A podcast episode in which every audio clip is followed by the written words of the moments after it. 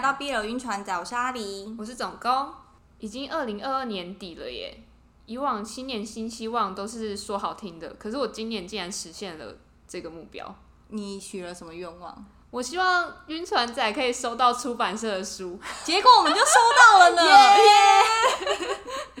再一次感谢角川的大大们，也谢谢一直以来我在收听晕船仔的听众们，有你们的支持，我们才会拿到书。谢谢大家。说到角川，其实我上一集忘记讲，今年我和小玉一起去漫博展的时候，刚好就有碰到角川今天寄来给我们的书的其中两本的签书会。哪两本啊？是《地狱犬受难日》和《神界直属第十九号部门》这两本书。他们的作者跟绘师都有来到现场帮大家签书，所以刚收到这两本书的时候，我就一直觉得这两本书的封面好眼熟。对，我觉得《地狱犬受难日》的封面我特别喜欢。然后啊，据说老师是依照自己的性癖创作的，就是斯文败类神父跟调皮的小狗狗。我觉得我跟老师的性癖可能很像，你也是喜欢斯文败类那一型的。对，没错，我跟调皮的小狗狗我很喜欢。让我比较意外的是，《神界直属第十九号部门》它的作者跟绘师竟然是夫妻耶！对我很惊讶。这本的内容主要是在讲神界有一个部门负责帮助鬼魂转世，然后他们的主角是双男主。这就是让我们直接带上腐女滤镜去看的吧？就直接当 BL 在看。对啊，双男主就是香，很香。然后还有拿到一本是非限定阿法。我看那个第一集的封面，他的那个裤子也拉太低了吧？就是那个人鱼线怎么出来了？那不是很开心吗？你现在很开心是不是？他们的角色呢是法学院学霸阿法和天才工程师阿法的故事。那又是两 A 相遇必有一受的配置吧？以上三部作品非限定阿法。地狱犬受难日，神界直属第十九号部门都在佼佼者平台上独家连载。如果想看实体书的话，角川官网购买有八折优惠哦。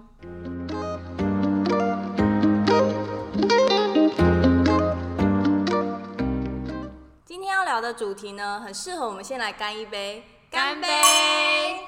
今天要聊的作品是静安路一号的小说《千杯》。这部作品的主轴呢，就是一个不喝酒的人和酒鬼交往的故事。对，到底兴趣这么不一样的人要怎么相处呢？故事的开头呢，就是我们的主角江墨，他没说一声就离开家整整一个月，然后完全不联络我们的另外一个主角，叫做沈昭文。那虽然以前他们也有发生过这样的状况，就是江墨随时就离开家里一段时间。可是这一次不一样的是，在江墨离开之前，他们两个大吵一架，所以沈昭文就有点分不清楚是这次是真的离家出走，还是江墨以前的行程就是出去到处看看。这个时候呢，沈昭文就接到了一个陌生号码打来的电话，原来是因为江墨身上所有的东西除了笔记本之外都被偷走了，所以他打电话叫沈昭文来接他。沈昭文很久没有听到江墨的声音了，所以接到这通电话，他就心急如焚，开夜车去找他。他原本其实可以隔天一大早再开车去接他的，可是他就是太想念江墨了。后来沈昭文呢，就是顺利的接到了江墨，但在回程的路上，他们又发生了一些小争执。在这个时候呢，就很明显能够看出这两个人的个性。那怎么样表达这两个人个性有多不一样？我们就拿去旅行来比喻，嗯，假设是沈昭文去旅行的话，他一定是那一种出发前一个月就会把行程全部都排的非常妥当，什么饭店啊、餐厅啊，要不要预约什么，全部都找好排好，然后就按照他的 schedule 去旅行的那种行军的行程。但如果是江末的话，他一定是那一种随意哪一天没关系，就随便就订个机票就出发了，甚至呢可能会到当地才开始就是找说，哎，我今天晚上哪边可以睡？嗯，就是比较随遇而安，今朝有酒今朝醉，对对对，那种类型。哎，其实我很羡慕这一种人，因为我感觉你应该是沈昭文类型，我是哎、就是他书中体现很多他很焦虑的那一些小细节，都是懂我很懂。因为像我平常就是会一直在那边杞人忧天，就是会一直预防，想说，哎、未来好像会发生什么事，所以我很习惯把所有东西都规划好。嗯，你是沈昭文，但其实这样心里很累。因为沈昭文他就是一个理性踏实，然后走精英路线的人，就是跟江墨是完全相反的路线啊，啊，忘记跟读者讲，就是他的职业是律师。也很适合他。对，然后他的中心思想就是要赢，就他很享受竞赛的感觉，因为他喜欢赢的感受。我觉得我好像是介于中间呢，因为我有时候会很偏向江墨那种很不爱做任何准备，嗯，想要随随遇而安，看会碰到什么事情。这样好像会比较容易遇见一些就是意料之外的事。对，但我又有一点沈昭文的性格，可能就是比较胆小。你是不是真的怕会回不来？对，就是江默好像是因为他东西都被偷了，可是他还是很 chill，对，就是跟警察在那边聊天呐、对或是干嘛，整个人很放松。但我好像没有办法做到那样哎。因为以前有一次，就是我跟我的旅伴，就是我们要一起出国，然后我们就搭上那个就是往机场的巴士之后，我就说，哎、我们来确认一下东西都有没有带。然后，但是那个巴士因为已经上高速公路了，然后他也说，哎、发现他的护照没带，然后我就超级紧张的，我就已经在那个巴士上，我就开始拿我手机在那边改那个机票，就是说，哦，我可以，因为我可以照飞嘛，我照飞，你回家拿护照，然后再过来机场是几点，所以你可以搭哪一班机票，就是我要怎么帮他改签这件事，就我自己很着急，可是那旅伴完全就是他很 chill，那他后来你们是怎么解决这件事？就是我先飞啊，然后他就回家拿了护照，然后再到机场再飞过去。嗯，所以他就是没有不担心这么多对，就是他完全就是江墨，哦。所以以我就是沈昭文个性，我觉得在旅程中就是会脑死。你有感受到沈昭文的痛苦？对啊，有，就是想说，我都为你担心那么多事，为什么你好像看起来不在乎？哦，可是你刚刚也说，其实你很羡慕江墨的这种 chill 的感受。对，嗯。不过一开始的时候，就是江木跟沈昭文这一对啊，我完全就是站反 CPA，、就是在他们到床上之前，我一直都站反。是哦，你需不需要一些辅助？我需要，对，因为我记得姓沈，就是沈这个姓啊，是瘦的大姓，就很多姓沈的人都是瘦，都是瘦，而且很多师尊都是瘦，师尊瘦。比如说姓沈的，像是将进酒的沈泽川，还有人渣反派自救系统的沈清秋，跟这本的谦卑的沈昭文，嗯他们都是姓沈。然后我就在扑浪看到有一个扑友啊，他就统计了中单的攻受姓氏统计，他是就是自己看的三百七十篇中单里面，然后他去找出攻受前前面几名的排名，这到底是什么奇葩的统计？我觉得超酷的。然后真的超多就是省姓的受，就是真的是大姓。对，然后如果大家有兴趣的话，也可以参考一下这个统计，我们会附在资讯栏。所以你要站攻受的时候，是不是可以参考这个统计？你说我占攻受前，然后去我先翻一翻一下这个统计学。我觉得我站反 CP 还有一个原因，就是看完这一本之后，我心里一直有一个就是 slogan，就我自己觉得这一本就是理性与感性的极致对决。然后不知道为什么，我好像都会把比较感性的那一方想象成是受，所以我觉得这也是我其中一个站反 CP 的原因。哦，就是你你的既定印象。对，可能有点刻板印象。哦，我其实，在看这本的时候，关于理性跟感性的时候啊，我觉得我在大学的时候就会蛮向往，就是江墨这种性格的人，就是他非常的 chill，然后随遇而安，他对于艺术啊，对于感性啊，都有非常强的一种感受，嗯，然后会表达出来。我以前就觉得那样的人超酷，可能是比较偏文青吧，嗯，就是文青类，然后比较艺术类的，比如说那个沈昭文送他玫瑰的时候，他就会说你你干嘛那么土，要送花，或者沈昭文带他去看那个有一些青春伤痛文学电影的时候，他会觉得很痛苦。或是沈昭文对他说“我爱你”的时候，他会大叫说：“ 你不要 说这种庸俗的话。”对对对，对，就是那种比较像神仙类型的人。就是我在大学的时候是蛮向往这类型的人，但现在呢？可是现在越来越长大之后，反而会比较懂得欣赏，就是沈昭文这类的呃踏实跟理性。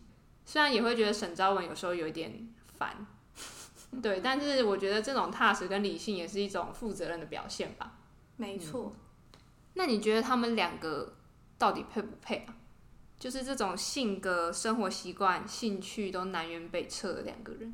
他们不是在书中，就是后面有一直提到说，其实他们两个就是有点那一种命运上的羁绊，有点像命中注定，对的那一种 feel 的，有一些有一些谈论。感觉。对对对对对对对。因为这一对啊，其实是我的年度 CP。我个人是觉得他们非常的配啦。因为虽然他们这么不一样，但是竟然还是可以相爱，我就觉得他们是可以一直走下去的。但我看其实很多网友的评论都是觉得他们一定会分手，然后觉得他们一点都不配等等。是因为他们就是太南辕北辙吗？对。然后他们说，以实际的看法来说的话，这么不一样的两个人根本很难相处下去。但江默跟沈昭文，我觉得他们非常笃定的一点就是对方绝对不会放手。我完全同意你，因为我觉得配不配这件事好像取决于双方愿不愿意坚持下去。就是即使有很多外在的条件看起来都很不一样，可是我觉得好像只要双方都有那个坚定下去的一个信念，嗯，那就会走下去。所以我也觉得他们是很配的。沈昭文大四的时候喝了一杯长岛冰茶，然后之后就断片了。长岛冰茶是他们恋情的助攻，因为沈昭文如果没有喝长岛冰茶，就不会喝醉。那他如果没有喝醉，就不会被江默扛回家。所以这个是他们助攻的一个酒品。那我还去查了长岛冰茶的到底是它的成分是什么，其实它就是多种基酒混酒。它混了伏特加、清酒、兰姆酒、龙舌兰，还有陈啤酒。那它的酒精浓度其实只有在三十趴左右。对于就是比较常喝酒的人，这不算是一个高的酒精浓度。但它很容易醉的原因，其实是因为它的多基底的混酒。混酒很可怕。对，哎，我自己觉得长岛冰茶酒味太重，我好像没有办法。因为我本身也是不爱喝酒，我想问一下你的酒量是怎么样的？我其实没有测试过我酒量的极限，因为我每次都是喝到一个程度，我觉得我再喝我就会吐，或是我就会不行的那个程度的时候，我就会缓下来，然后就会等那个酒精的感觉散去之后再继续喝。所以我其实就是没有喝到断片或是吐过。真的假的？所以我现在还没有极限，因为我不知道自己的极限在哪。哎，你好像跟我很像，因为我都会说哦，我没有喝醉过，是因为我都不会去尝试我自己那个极限在哪。对我还没有接触过，但我有曾经有一次喝到吐过，就是那一次是好像是吃东西吃太多，你那只是胃胀气吧？对，而且那个时候是只是喝那种就是。日本便利商店买得到的酒精浓度很低的那种水果调酒，嗯，水果酒，对，然后可能大概喝了两三罐之后，我就跟那个宿舍的人说，我不行了，我要我要先回去躺，然后我就冲回我的宿舍，然后就躺在床上，然后后来躺一躺就好，可以去洗澡。我告诉你，那个热水一冲下去不得了，不能喝完酒不能冲热水，可是我就是要洗澡，因为你的血液循环会变超快，会超不舒服。然后我就一洗，我就直接狂吐。对，很容易，因为你就会就是不能不能洗热水。接下来我要讲件很恶心的事。好，大家如果不想听这一段，可以跳过。喝醉后的鬼故事要开始喽。就你知道日本的那一种洗澡，它就是一个小浴缸，你就站在里面洗。然后我吐的时候是吐在那个浴缸里，所以水排不下去。所以我要洗完。吐完，我清醒之后，我要自己去清那个水才流下去。所以你知道我那边很痛苦。我跟你讲，你自己清还好，如果是有别人亲的话，你会很想死。你就社死啊！对你真的是社死哎、你隔天要怎么面对他们呢、他们只会想到看到你就想到呕吐女。所以我不敢在外面这样。我的话是我之前有跟朋友喝酒，然后他实在是他一开始就一直说要帮大家挡挡酒什么，结果自己的酒量也没有很好，然后那边也他也没有喝，可能多我一一杯或半杯之类的吧，然后他就开始整个人不行。还是是混酒，对，我们应该都是混酒，对。然后他就开始在路边在那边吐，然后我要扶他，我就这样扶起的时候，他就直接吐我脚上，整条裤子加鞋子，然后这样全部都是呕呕吐。我就一边觉得很荒谬，然后又又觉得很好笑。可是他他算是很很熟的朋友，所以就是隔天笑一笑就。他有赔你？裤子跟鞋子吗？没有哎、他就神志不清，在在那边哭。不是，我是说他清醒的时候，没你要跟他讨一下，是没有。或是拍拍拍影片笑他，隔天起来笑他。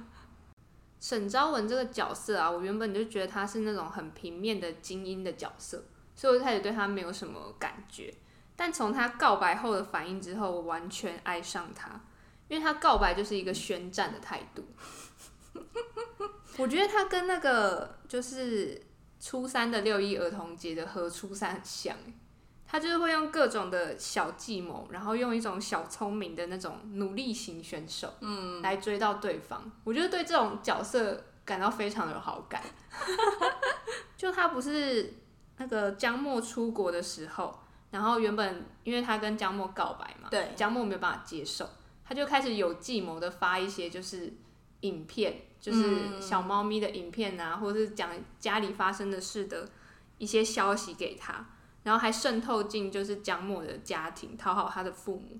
我真的觉得很聪明诶，然后我就觉得好努力哦。然后他不是还故意把杯子放错地方吗？对对对，江默超在意那个杯子的位置，然后他传这讯息给他之后，江默就终于回信。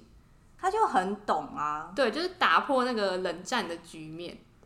然后我就觉得好聪明哦，好喜欢这种角色。但沈昭文他看似很震惊，可是我觉得他是一个蛮有反差萌的选手。嗯，就是比如说，像是他会把跟那个江墨有关系的东西刺在身上，比如说那个花昙花，然后就会直接刺在身上。我自己觉得他其实是有一点疯的人，就是他没有外表看起来那么理性，然后冷静冷静，就是他是用这样的形象来包裹住他内心那个风。没错，对，因为他还会想要把江墨就是绑在床上。一定要的啊。就是不想让他出去面对别人，他觉得很容易吃醋，然后希望江默一辈子待在房间里。嗯，对，关小黑屋，嘿嘿。就我觉得他这样的反差萌的风感，我觉得很很适度，很可爱。我感觉有点危险发言。在这段关系中，江默跟沈昭文其实他们都有一个很共同的默契，然后这个默契让他们两个在感情上就是达到一个平衡。就像是沈昭文会对江默说：“我只是用自己被驯服的假象来驯服你。”就是他愿意跟江默去坦白这件事。沈昭文的意思应该是，就是他没有把自己的疯全部展现给他，嗯，但他告诉他，我其实是更疯的，对，我其实有一点有点疯哦。已经超出你的那个界限了。对比你想的再疯一点。但这个坦白其实是双向的，像江默他反向跟沈昭文说，就是他某一年生日为什么会忘记联系他那一件事是一样的。就是虽然他知道说他讲出这件事，沈昭文会去做一些不如他预期的事，但是他就是不想因为这样而隐瞒沈昭文，所以还是把这件事讲了。他有尽力去阻止沈昭文去做那一些他不想让他去做的事，但如果后面沈昭文去做了，其实他也不会责备他。这一对是我的年度 CP 的原因，是因为我在前辈里面真的有感受到谈恋爱这件事，但也可能跟我自己的恋爱观比较相近。